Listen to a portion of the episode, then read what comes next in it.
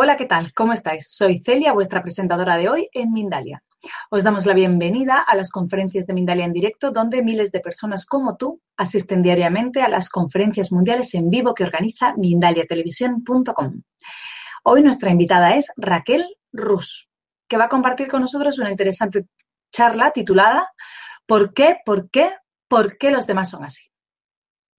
Profesora acreditada de Enneagrama por la Asociación Internacional de Enneagrama, formadora certificada de EFT por la AHEFT, especialista en gestión emocional.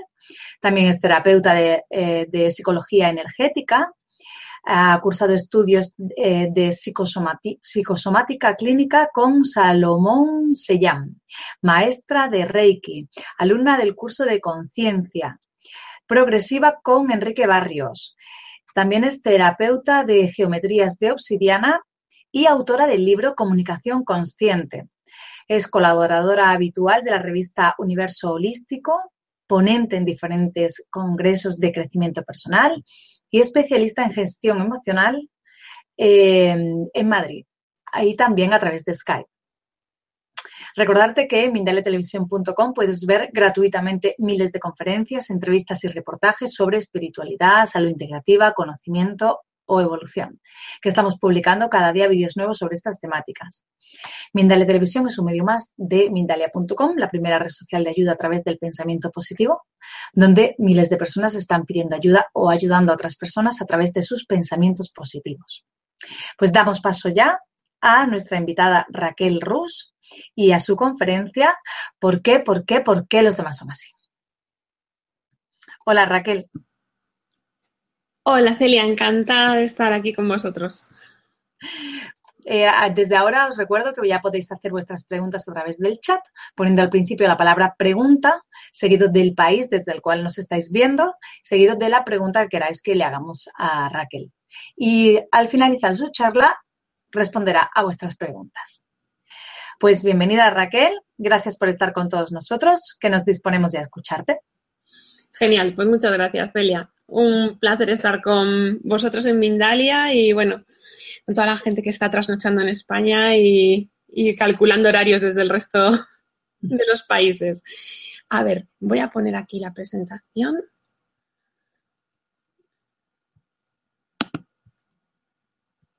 Para empezar a contaros un poco esta, esta pregunta que nos hemos hecho todos y que parece, a ver, no sé si me veis la presentación o no. Ya me dirás. Voy a ver.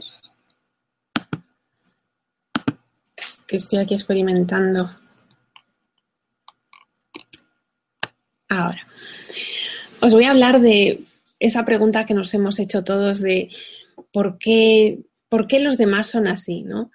y es que todos nos hemos hecho esta pregunta en algún momento de nuestra vida con nuestra familia, con nuestra pareja, con nuestros compañeros de trabajo y, eso es porque estamos de alguna manera evaluando lo que pasa eh, dependiendo de, de, nuestra forma de ver la vida. Es decir, que nosotros nos ponemos en el lugar del otro y, de alguna manera pues vemos qué es lo que haríamos en, su lugar y no llegamos a entender lo que, lo que está pasando. A ver, no sé si estoy compartiendo esto bien. Vamos a ver. A ver, a ver. No sé si se me ve, creo que sí. Entonces, bueno, el caso es que para mí personalmente fue eh, como muy esclarecedor saber que aparte de mi manera de ver la vida había ocho formas más. Y ahora os voy a explicar por qué son ocho y no son otras, ¿no? Pero antes de eso quiero presentarme. Mm, pues como me ha dicho Celia, mi nombre es Raquel Rus y soy terapeuta energética y emocional. Y dentro de este mundo de las terapias empecé a estudiar y oí hablar mucho del, del enneagrama y no sabía muy bien qué era. Pero sí que me contaban compañeros terapeutas que era muy útil a la hora de entender, pues eso, por qué las personas vemos la vida como, como la vemos. Entonces, cuando, cuando empecé a estudiarlo, que fue como en un, en un cumpleaños, me empezaron a hablar de, de un tipo de personalidad que resulta que, que, justamente pues era la de, la de mi marido. Y entonces eso me, me animó de alguna forma a entender que si él tenía un tipo de personalidad que era tan diferente al mío, pues debía de ser que, bueno, que ahí había algo interesante que, investigar, ¿no? Entonces, os voy a, os voy a contar qué es el, el enneagrama, ¿vale? Entonces, el enneagrama, no sé si algunos habéis oído hablar de él, divide, es un conocimiento antiguo que divide en nueve los tipos de, de personalidad. Entonces, es una forma de, de, conocerte a ti mismo y de conocer a los demás. Es una herramienta para mejorar nuestras relaciones, porque cuando entendemos a los demás, pues mejora mucho nuestra, nuestra relación con los demás, ya que dejamos de, de, juzgarlos. También es una forma de crecer, entonces no es un tipo de test de personalidad que te dice eh, que eres así y simplemente se queda ahí, sino que te dice, eres esto, esto viene de, de una infancia determinada, de una forma de recibir los estímulos y puedes llegar a todo esto y es la parte que a mí personalmente me encanta, que es un camino de crecimiento. Y también he puesto que es un descanso mental, porque una vez que conocemos el enneagrama podemos relajarnos muchísimo porque llegamos a, dar contestación a todas esas preguntas que en un momento dado nos hemos hecho todos de por qué los demás son así, ¿no?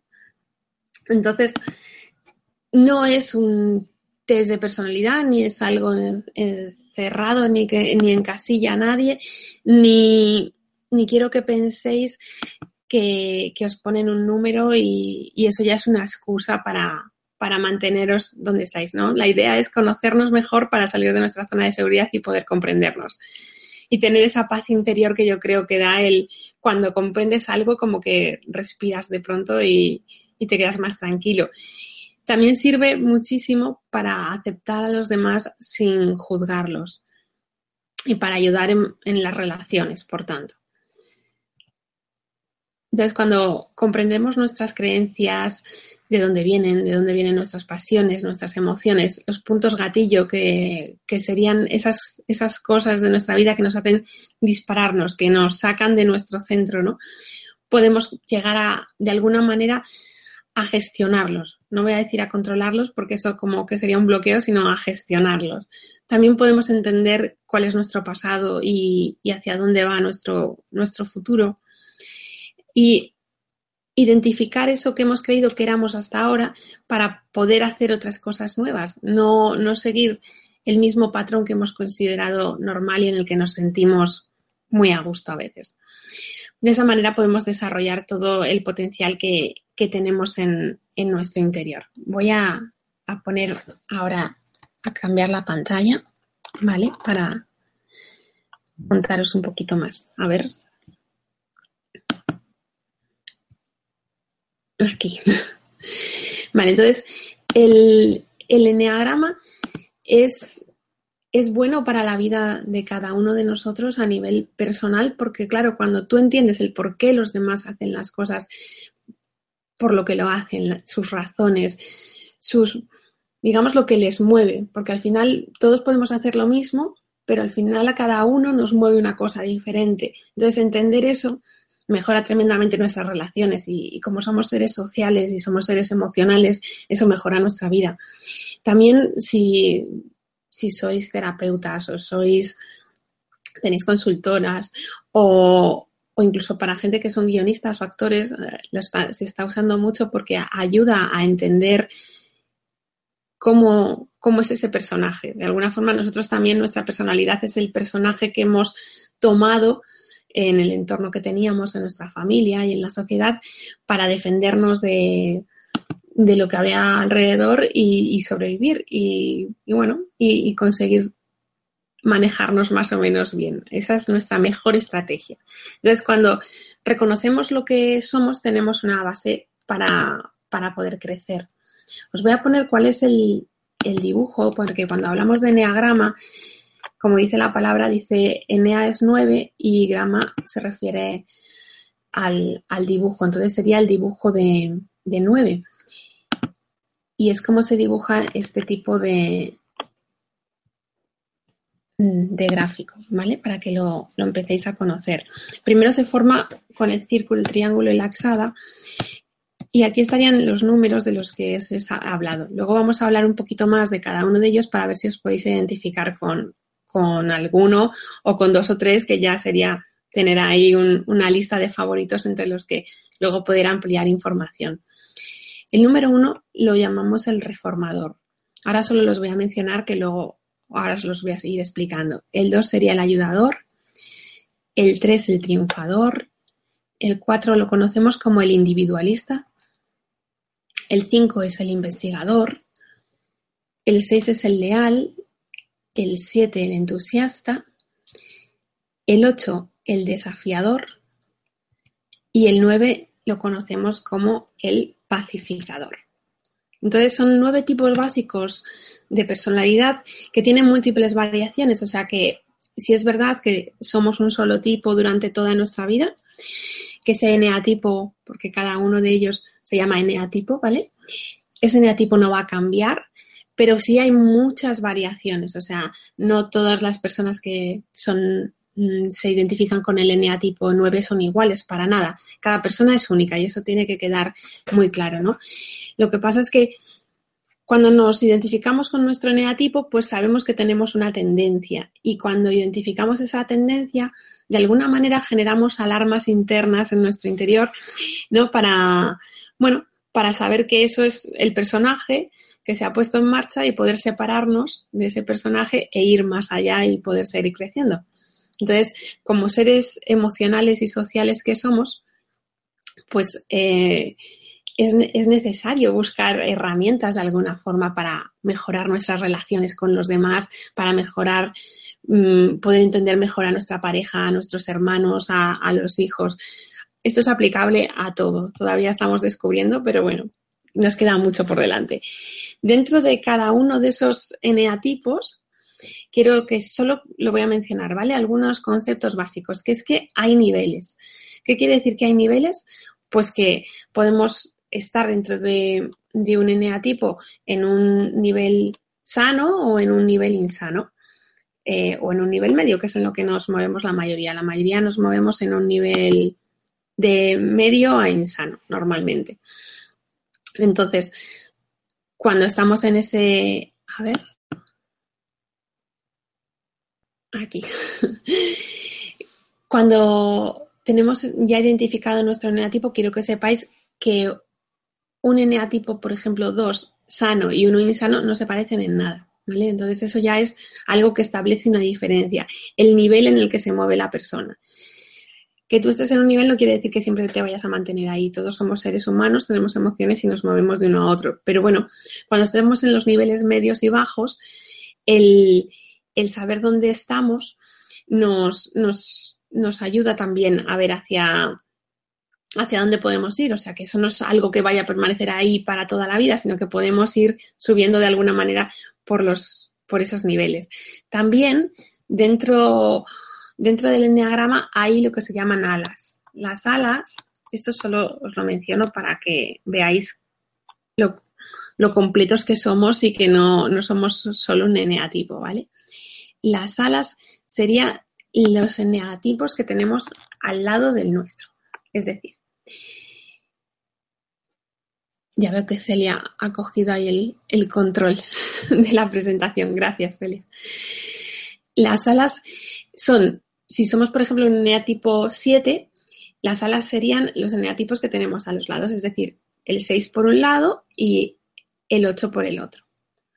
Entonces, mm, dependiendo del momento de mi vida, porque eso sí que puede cambiar, yo puedo ser un 7 más a la 8 o más a la 6, o quizás puedo ser en casa eh, un 6 más a la 7, es decir, más entusiasta, más, más divertido, más abierto a, nuevas experiencias.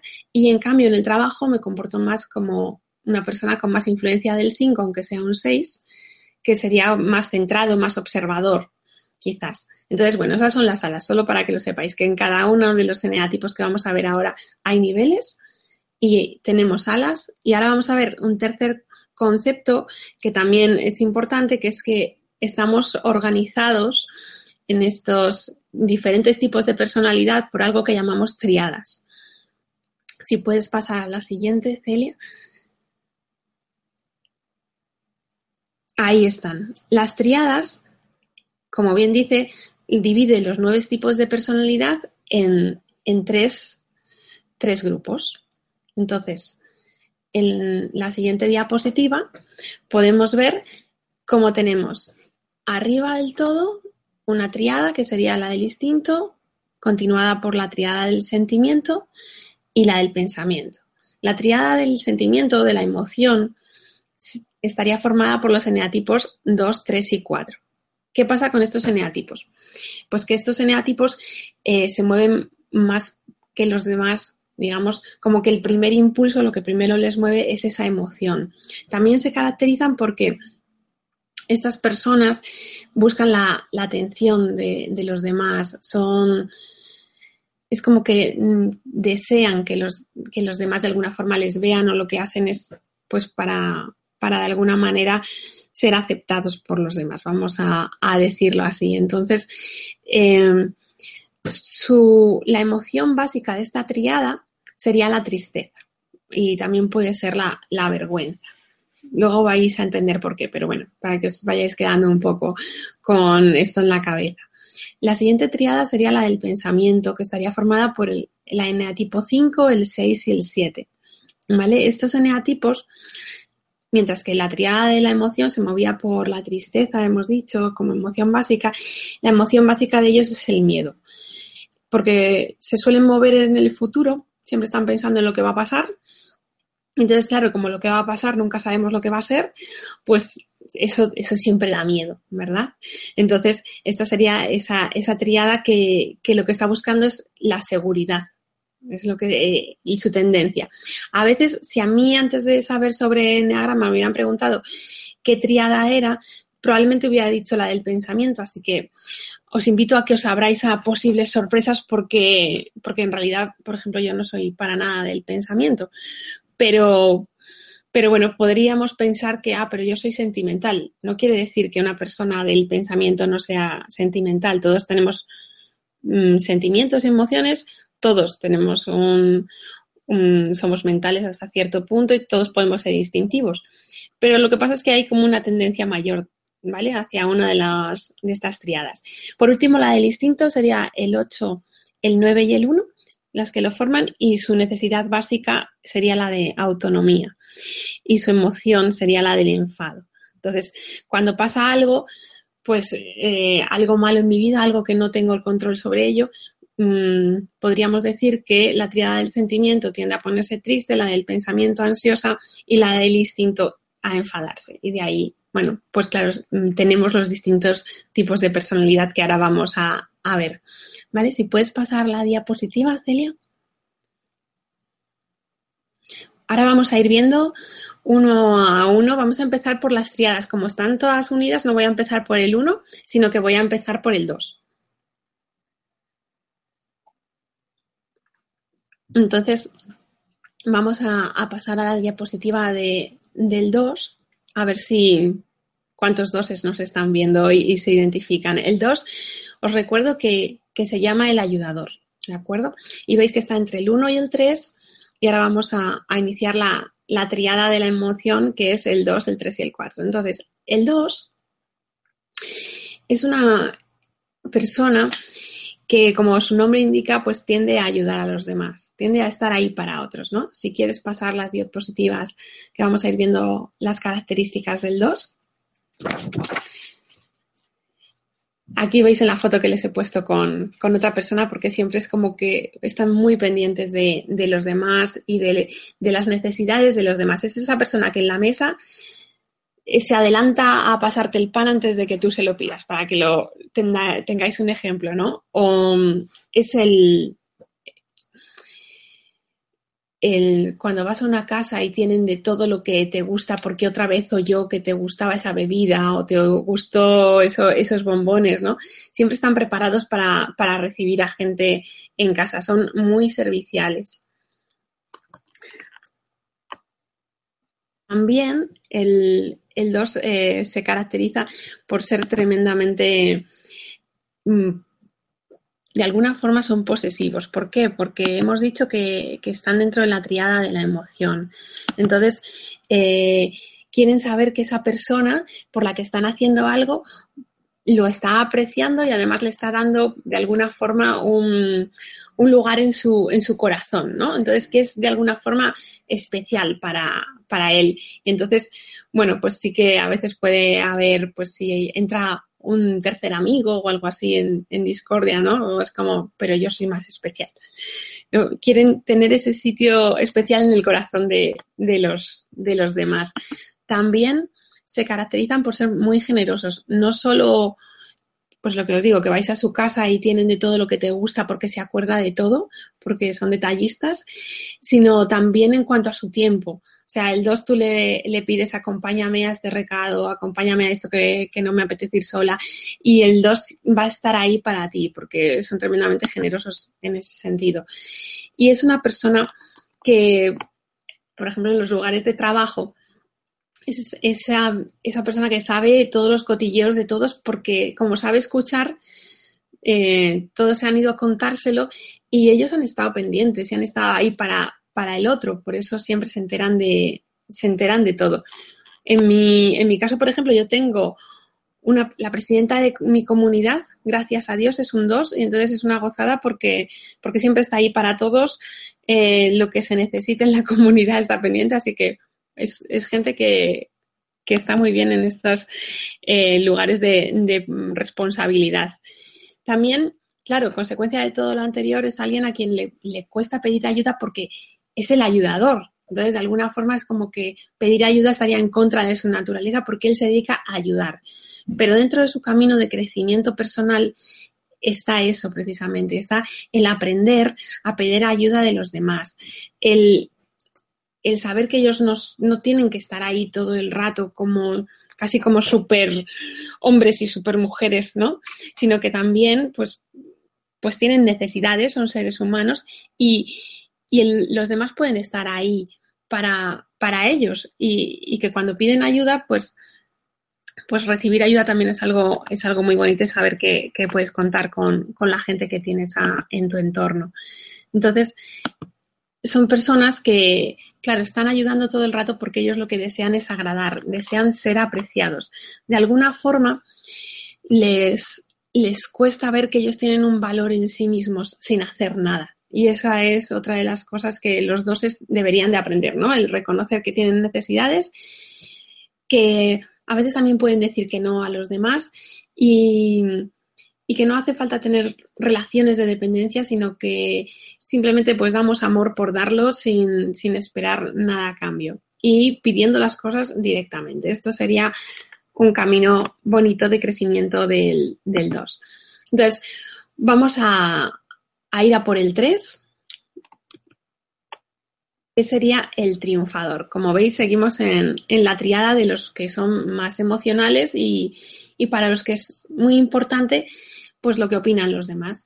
Entonces, cuando hablamos de triunfador, pues ya solo el nombre del triunfador a veces nos puede sonar en esta sociedad como que nos han dicho tanto que triunfar o destacar está mal que ah, de alguna forma no lo hemos creído, ¿no? Y en cambio estos, este neatipo lo tiene claro, ellos quieren triunfar. El tema es que triunfar pues puede ser muchas cosas dependiendo de, de cada persona y dependiendo de lo que de lo que nos han enseñado, ¿no? Entonces, si entramos ya en el triunfador, vamos a ver sus características. Celia, si me puedes pasar a las primeras características del triunfador. Vamos a ver cómo el 3 desea el éxito. Es un neatipo todos como seres humanos deseamos el éxito de alguna forma. El éxito en lo que sea, el éxito a nivel profesional, a nivel personal o, bueno, pues el, hacer algo que nos hace felices. Eso puede ser para nosotros el éxito. Lo que pasa es que el éxito muchas veces el 3 lo relaciona con lo que socialmente o familiarmente le han contado que es el éxito. O sea, puede ser, pues eso, ser muy estiloso, llevar ropa de marca, eh, suelen usar símbolos de alguna forma de de poder, ¿no? El, que si este coche, que si este, esta joya que, es conocido. Mm, no quiere decir que todos sean así, ¿vale? Pero si eso es lo que han aprendido en casa, eso es lo que, lo que nos van a mostrar. Y sí que es verdad que yo personalmente me fijo mucho en los treses y es como que suelen ir como muy cuidados, ¿no? Mucho más que, otros eneatipos, por ejemplo, el mío no somos para nada así de, cuidadosos con lo que nos ponemos por la mañana, pero, pero yo sí, yo tengo la memoria algún jefe que he tenido tres y iba siempre como, vamos, como un pincel, muy, muy, muy arreglados, muy,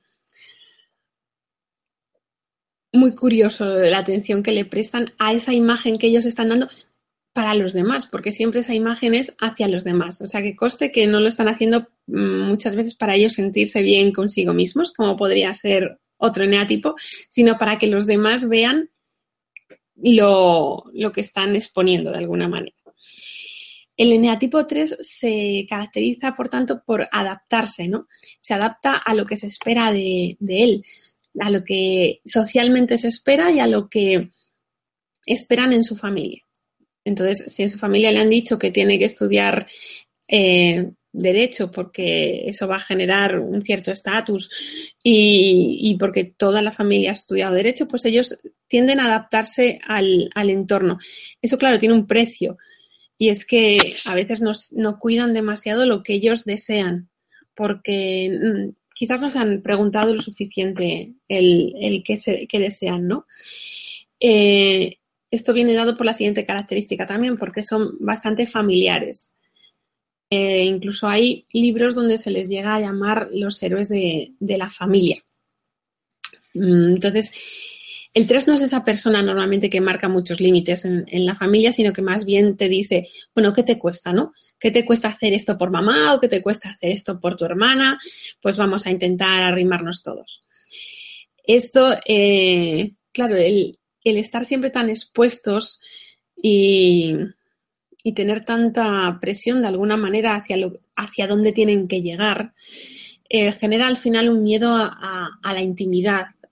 porque claro, cuando tú estás cerca de una persona, puedes ver si todo eso que te está mostrando es real o no. Y ellos tienen miedo de alguna forma de que les descubran ¿no? que todo eso es, bueno, quizás lo que les han vendido y, y que no se terminan de creer o sí, o ellos creen que sí, y, tienen que, descubrir lo que hay detrás, porque ellos tienen mucho más. Son personas que cuando descubren que este sería el trabajo del 3, ¿no? Descubrir lo que, lo que ellos son de verdad, no lo que les han contado, lo que es importante para ellos de verdad, no lo que dice la familia ni lo que dice la sociedad.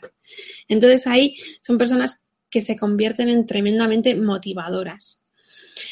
Eh, es, son profesionales que quieres tener cerca porque son muy eficientes y, te motivan porque igual que ellos ven sus puntos fuertes, que, la verdad que esto es algo que todos podríamos aprender, eh, también son capaces de ver los puntos fuertes de los demás y de ayudarte a triunfar y decirte, oye, mira, es que a ti, tú no te has dado cuenta de que a ti lo que se te da realmente bien es, pues no sé, montar en globo, lo que vemos aquí ahora mismo, ¿no? Si es tu pasión, pues bueno, pues inténtalo, vamos a ver formas de conseguirlo.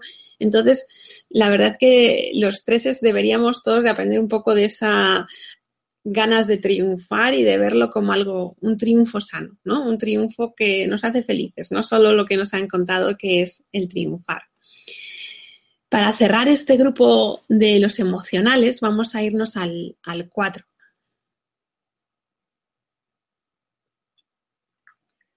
No sé si muchos ya estaréis por aquí identificados con el 2 y el 3, ¿no? Pero el 4 también está muy pendiente de lo que los demás piensan de él.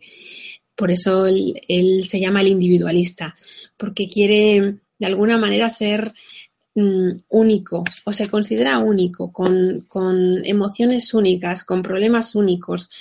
Es una persona que llega a terapia a veces y te dice, te voy a contar algo que no te ha contado nadie nunca. Y y todos en el fondo tenemos eso. Lo que pasa es que el 4 como que lo siente, él cree que lo siente más de alguna manera. Entonces, cuando hablamos del 4 vamos a, ir viendo sus características. El 4 se considera que es, es especial, Entonces, cuando te habla, te va a decir esto, esta historia no se la habrás oído a nadie, es que yo soy muy raro, es que yo soy diferente. Entonces, quizás el 4 se pierde que todos en algún momento nos sentimos así. Y esa sería otra de las cosas que, bueno, en este caso el 4 debería aprender, que, que todos somos, pues eso, pues muy especiales, muy diferentes, independientemente del eneatipo que tengamos y que sentimos eso como único pero él está muy en contacto con su emoción, con lo cual de alguna manera él lo siente más. Vamos a, verlo así. Hay un siempre también un deseo de, conexión con, los demás. Entonces ahí vemos como una doble también pulsión de soy, soy único, pero quiero conectar contigo y que aprecies todo lo, único que yo soy para, bueno, de alguna forma eh, satisfacer esa necesidad emocional que, que tiene el 4, ¿no? El 4 también se caracteriza mucho, incluso más que los demás, sus demás compañeros de triada emocional, porque él se engancha tremendamente de la emoción. Digamos que el 2 y el 3 siguen siendo emocionales, pero el 4 es el que se queda como enganchado tanto de emociones positivas como de emociones negativas. Entonces, es como esta persona que está muy arriba y, de pronto está también muy abajo y se queda ahí en, eso, en ese vaivén de, de, que te cuesta que un día eres Dios y otro día eres como lo peor y qué mal soy, qué mal lo he hecho o no sirvo para nada. O, o, por ejemplo, con las emociones de los ex, que a veces a los cuatro, no a todos, pero a veces puede haber una cierta tendencia a qué majo era este ex o qué podría haber pasado con esta persona entonces les cuesta.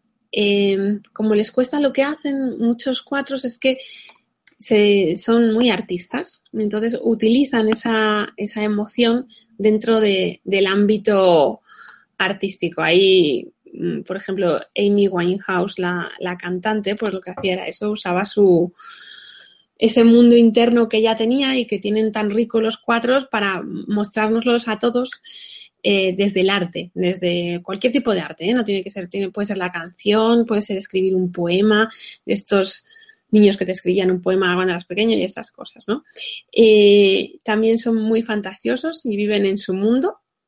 Entonces, a lo mejor acaban de conocer a alguien y mentalmente ya se han casado con él, han tenido tres hijos y la relación ha ido fatal, con lo cual está en medio de una crisis que todo eso se lo ha montado en la cabeza, ¿no? Que no quiere decir que haya una crisis real, pero que ya, se ya lo ha visto todo, ¿no? Es como que viven mucho a través de, de, su, de sus fantasías. Y, y, son personas que cuidan mucho de su imagen, igual que los tres, que al final no deja de ser el vecino de arriba, ¿no? Pero en, este sentido no es tanto para mm, lo que los demás ven y aprecian de alguna forma a nivel social, sino mm, ser original, y ser único por, por, aquello de que es el individualista, ¿no? Entonces a lo mejor a veces llevan elementos anacrónicos eh, cuando en su vestimenta. Como yo tenía un compañero hace años que llevaba chalecos cuando, bueno, pues cuando nadie llevaba chalecos. Y, y eso les hace como más originales de alguna manera, o de muchos colores, que ojalá todos aprendiéramos también algo ahí de los, de los cuatro, ¿no? A ser más sueltos en ese sentido. Pero, pero bueno, eso les hace únicos. Entonces, después del 4 vamos a irnos al 5 y ya vamos a inaugurar la triada del, pensamiento, de, la mente. Entonces, el 5 le, llamamos el, investigador. ¿Vale? Entonces, como veis, eh, el investigador es, una persona que la verdad se, se suelen, sobre todo los hombres, no sé, mm, quizás porque son más callados algunos, eh, se suele identificar más rápidamente. ¿Por qué? Porque es esa persona que quiere entender el mundo. También en las mujeres, ¿vale? Hay mujeres cinco, no estoy diciendo que sean hombres, pero que quizás en los hombres, como son más para adentro, y las mujeres a veces pues somos más, más sociales, pues se nos, se nos puede ver menos. Pero el 5 ve el mundo eh, y esto pasa con todos los, los, que están en la mente, ¿no? Ven el mundo y de alguna forma lo consideran peligroso. Y cada uno de los de la mente desarrolla una estrategia diferente. La estrategia del 5 sería voy a conocer el mundo y entonces cuanto más conozco del mundo, pues más seguro me puedo sentir en él. Por eso lo que quieres es entenderlo y lo que hace es observar todo lo que hay a su alrededor. Es estas personas, si me pasas la, la diapositiva, Celia,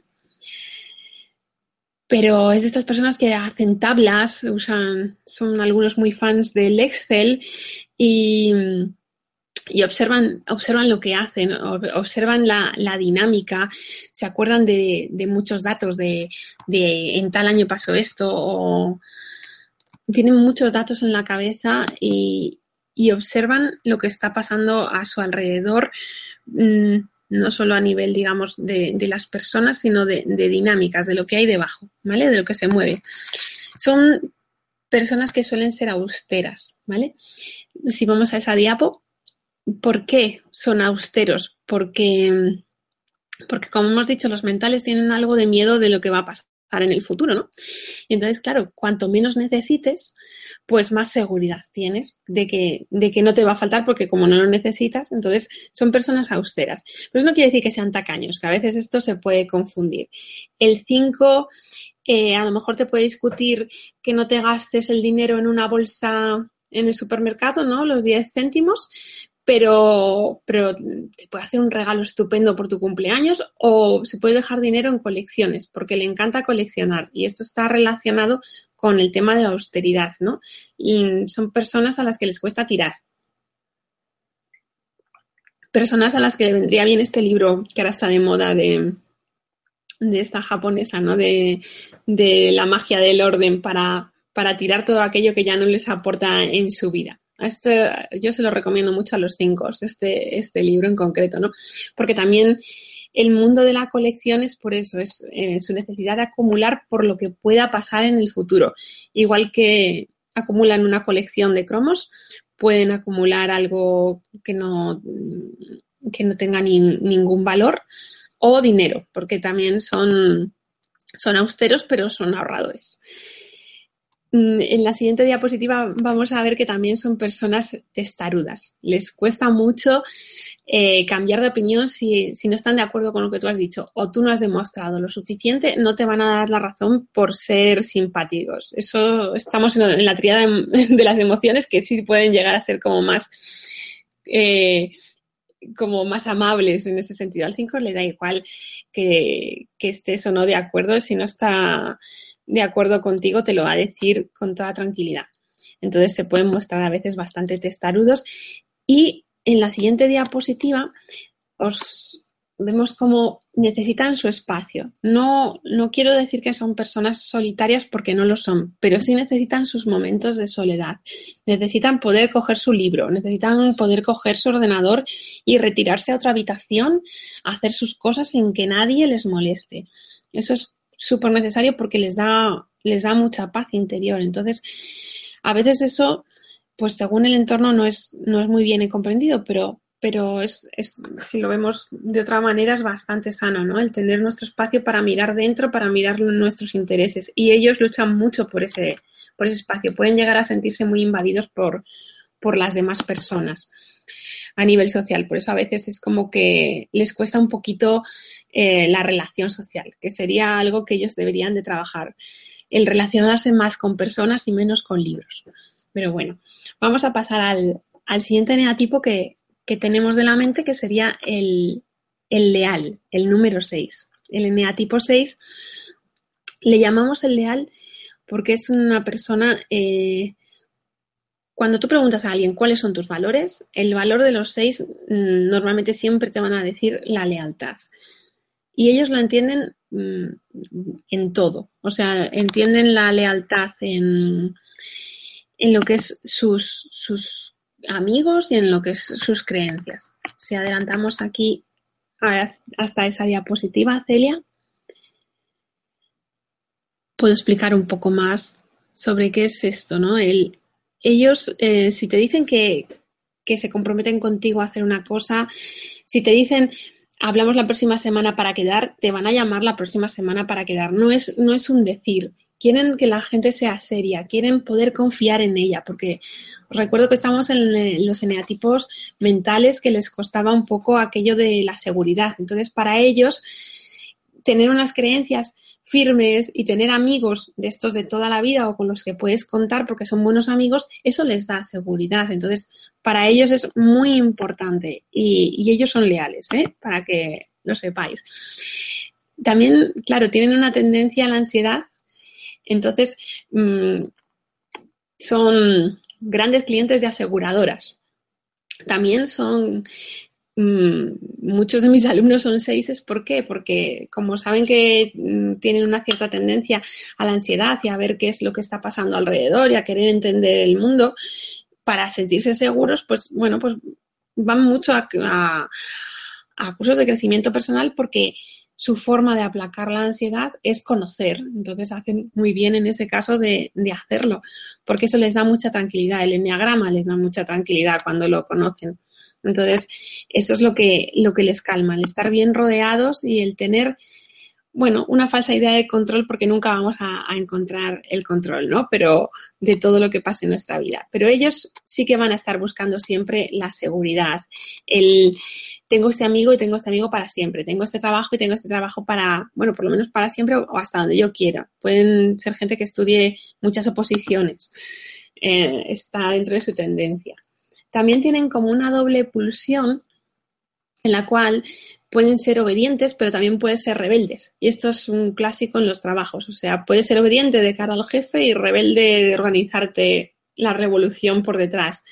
Porque sí que quieren de alguna forma buscar la seguridad y eso es lo que genera esa obediencia, pero también en su foro interno no se fían totalmente al 100%.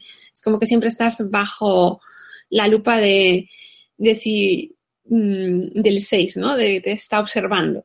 Y, hay, si hay una distorsión entre lo que tú haces, pues, pues eh, lo van a detectar porque son tremendamente observadores y, detallistas y tienen una memoria realmente envidiable en general.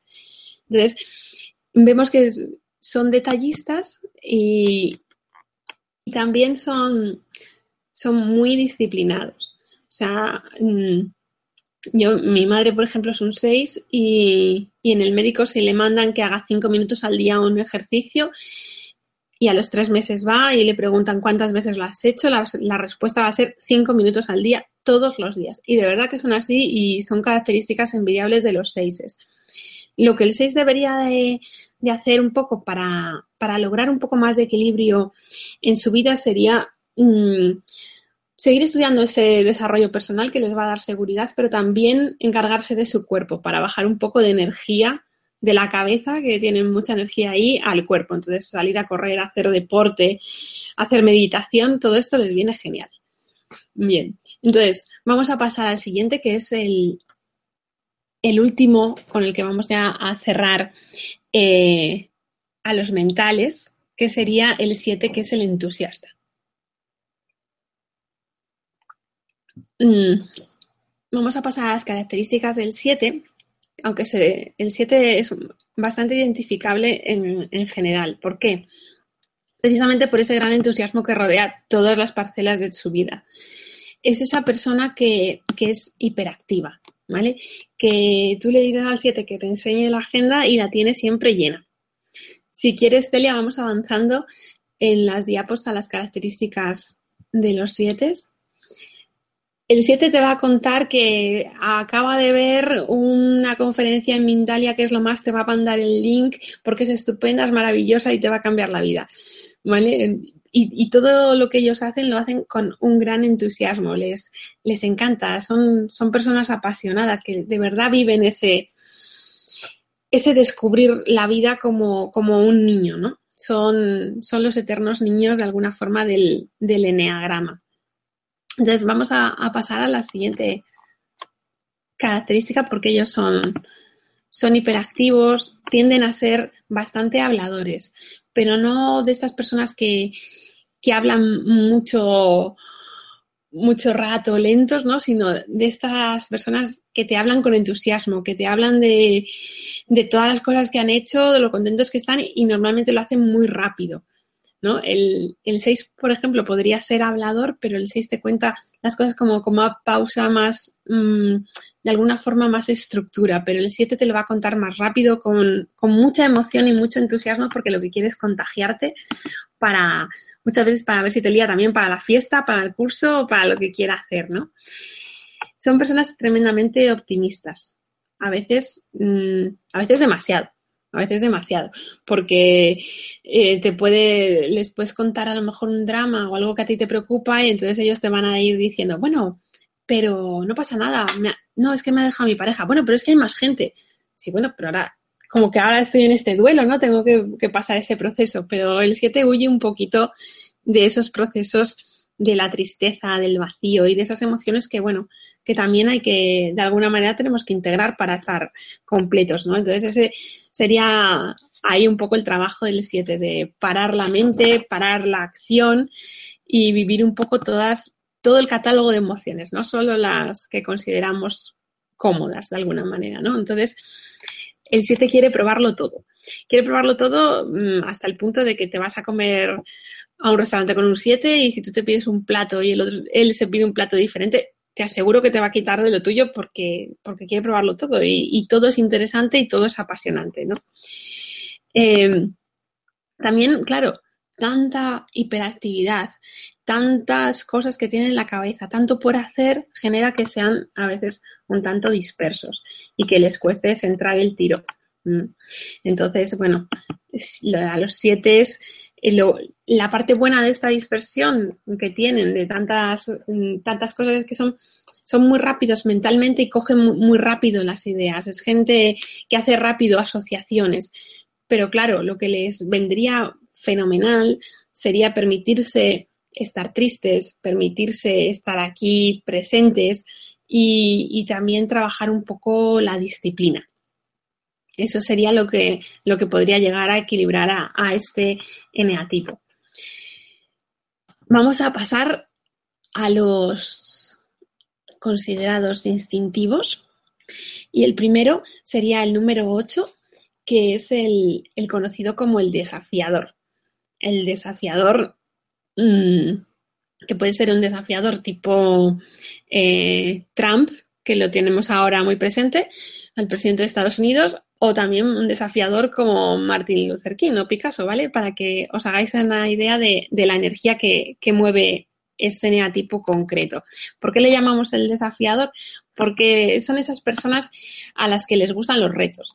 Cuando, cuando tú les dices, a que no hay narices a, pues allá que van, que sí que como que cogen el guante y te dicen, venga, ¿qué hay que hacer? Y eso es como que les pone de alguna manera a prueba y les hace sentirse vivos porque esa es una de sus grandes necesidades, el sentir las cosas en el cuerpo, el sentir que hay un reto que han conseguido. Eso